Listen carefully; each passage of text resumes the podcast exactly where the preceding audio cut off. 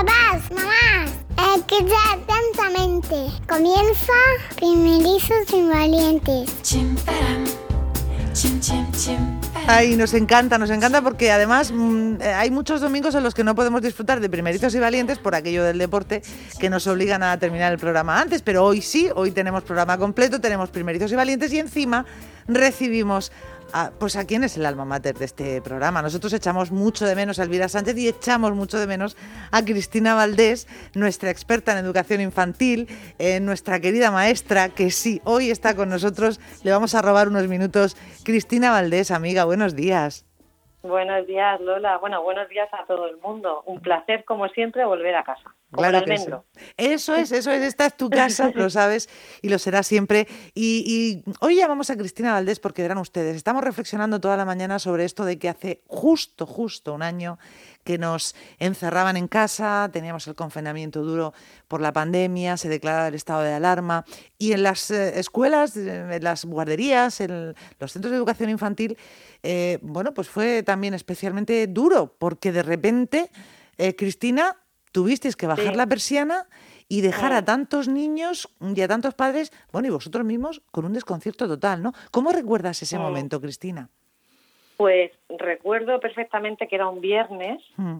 eh, y bueno, pues estábamos escuchando las noticias que hacía dos o tres días había, había habido casos de, coronavirus en algún colegio, que estaban empezando a cerrar los colegios y bueno, de repente nos llega la noticia y recuerdo que, bueno, pues con la incertidumbre que yo creo que todo el mundo tiene, pero desde luego ninguno sabíamos lo que nos venía después.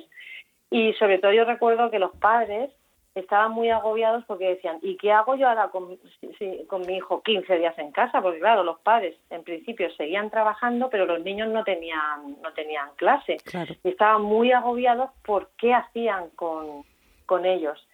Y nosotras, bueno, pues nos lo tomamos en principio como unas pequeñas vacaciones, ¿no? Porque siempre es un trabajo que es muy duro y descansar y hacer un parón de repente pues te viene bien, pero a la vez estábamos preocupadas porque mm. no sabíamos qué, podía, qué iba a pasar, lógicamente. Y fíjate, luego eso se prolonga en el tiempo, ya no son 15 días, de confinamiento duro fueron pues un par de meses, casi tres, ¿no? Ahí eh, mm. encerrados. Y a la vuelta, luego, la, la, vuelta de las escuelas tampoco fue tan sencilla. Cristina, no sabíais muy bien mm. Cómo, cómo hacerlo. Em, hubo un poco de desconcierto ahí, ¿verdad? Sí, había desconcierto por, por muchas cosas, pero especialmente por cómo iban a estar los niños que se habían ido en marzo y que volvían de repente a la escuela infantil con seis meses por en medio sin tener contacto prácticamente con otros niños, en una época donde hay muchísima sobreprotección, pues imagínate, eso eran bombas de relojería. O sea, decíamos, niños sobreprotegidos y encima todo el rato con los padres, ¿qué va a ser esto? Pero para nuestra sorpresa, eh, los niños estaban deseando volver al cole, es cierto que eran muy maniáticos con el tema de lavarse las manos, o sea, tenían muchas cosas muy interiorizadas, ¿vale? Y yo creo que la mejor sorpresa nos la llevamos con los padres, porque el confinamiento hizo el efecto contrario. En lugar de ser sobreprotectores, fue al revés. Mm. Empezaron a valorar muchísimo la normalidad en la vida de sus hijos, ¿no? El que vayan al cole, el que estén con otros niños. Entonces, los padres eran personas realmente empáticas. Dentro de todo el miedo de volver y cómo volvemos y cómo es el protocolo COVID y los grupos burbujas y todo eso, que eso al, final, Lola, es un tema de organización interna, ¿vale? Íbamos un poco locas, organizando horarios, podíamos comer dos, de dos en dos y separadas en el comedor, los niños comían completamente separados, es decir, un protocolo que al final, de hecho, ya vives con él como si nada, porque los niños son tremendamente adaptativos, ¿no? Sí. Y el adulto al final también.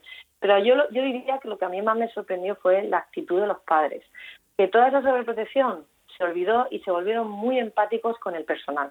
Fíjate, pues eso, eso qué bueno, ¿no? Qué bueno que la reacción fuera, fuera esa. Había, había, perdona, como una preocupación muy por la situación y más que por los niños, que es por lo típico que se preocupa cualquier padre, ¿no?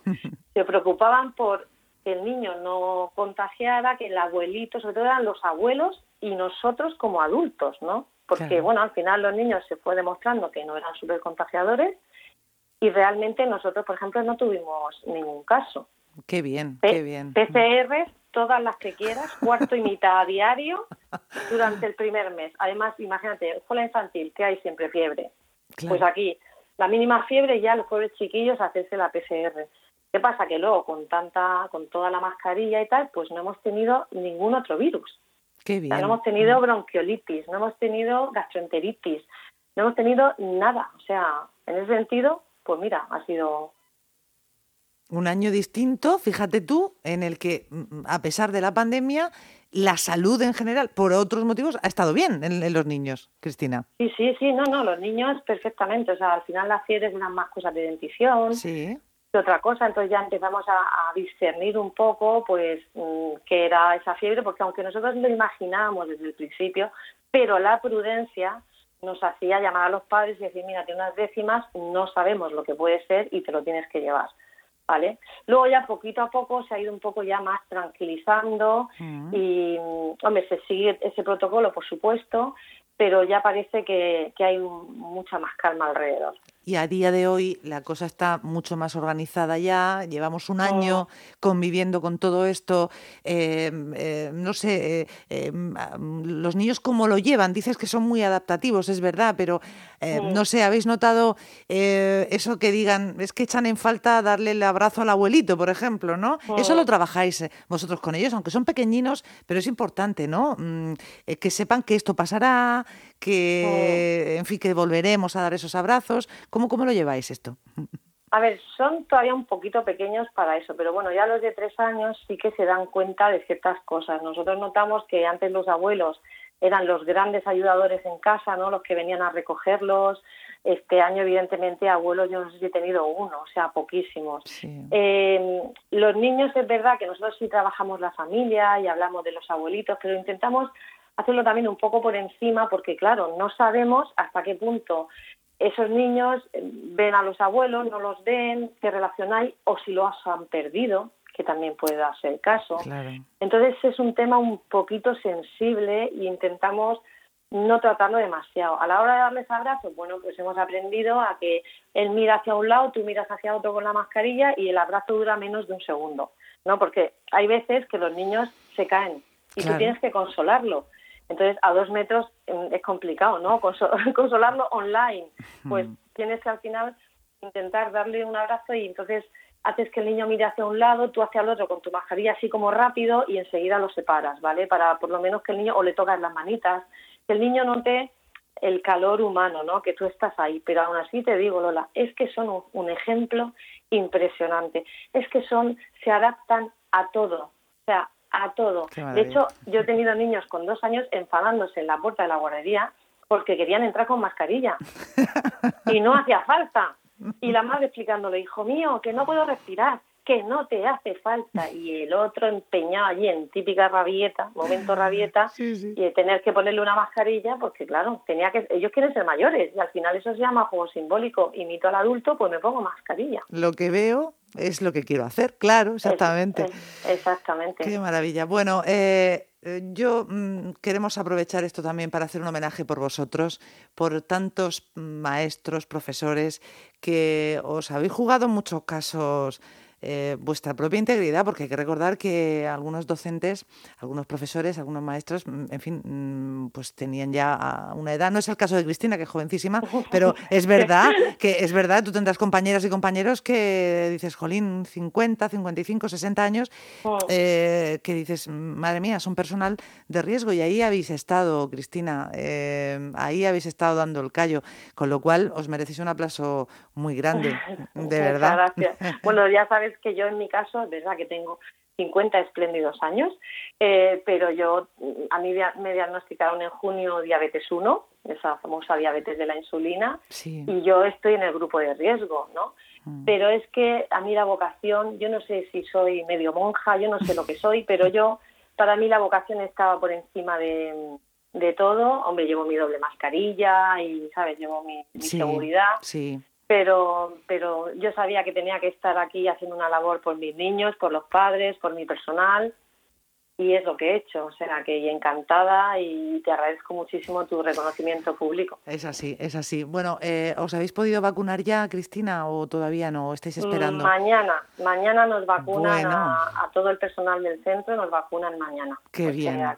Mm, yo como ya estoy acostumbrada a los pinchazos, es como que bueno, otro más. Además es que tú descubriste, eh, bueno, pues esta eh, diabetes en, plena pandemia también, Cristina, que mm, no sé mm. si incluso te llevarías algún susto diciendo, bueno, ¿qué me está pasando?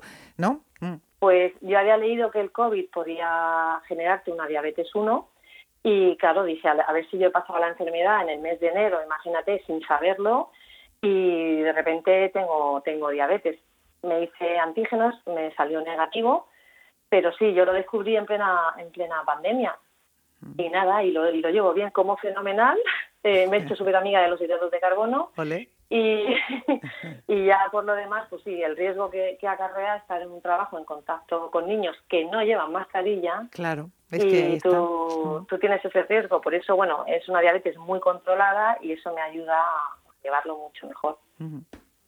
Canción ilumina tu noche como una estocada de luz y las ventanas diamantes entre tanta oscuridad.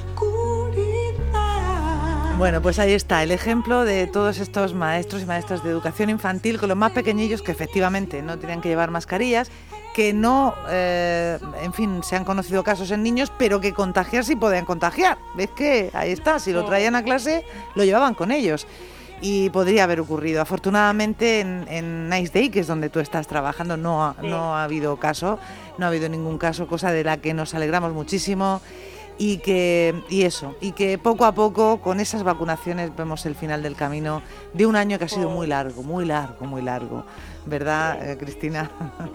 yo creo que demasiado largo, pero bueno, yo me considero una persona resiliente y desde aquí mando un mensaje a todos a todos los oyentes de que la resiliencia es importante, darle la vuelta a la tortilla. A mí la tortilla de patata me sale de escándalo y le he dado la vuelta y esto seguro que algo positivo trae. Eso es. Muy claro. Muy bien. Bueno, pues en Primerizos y Valientes hoy Cristina Valdés Arroyo, nuestra, eh, pues bueno, una de las creadoras de esta sección a la que tanto le debemos en Onda Regional. Un beso muy grande, cuídate mucho y, en fin, hasta, hasta la próxima, que seguro que la habrá. Cristina, gracias.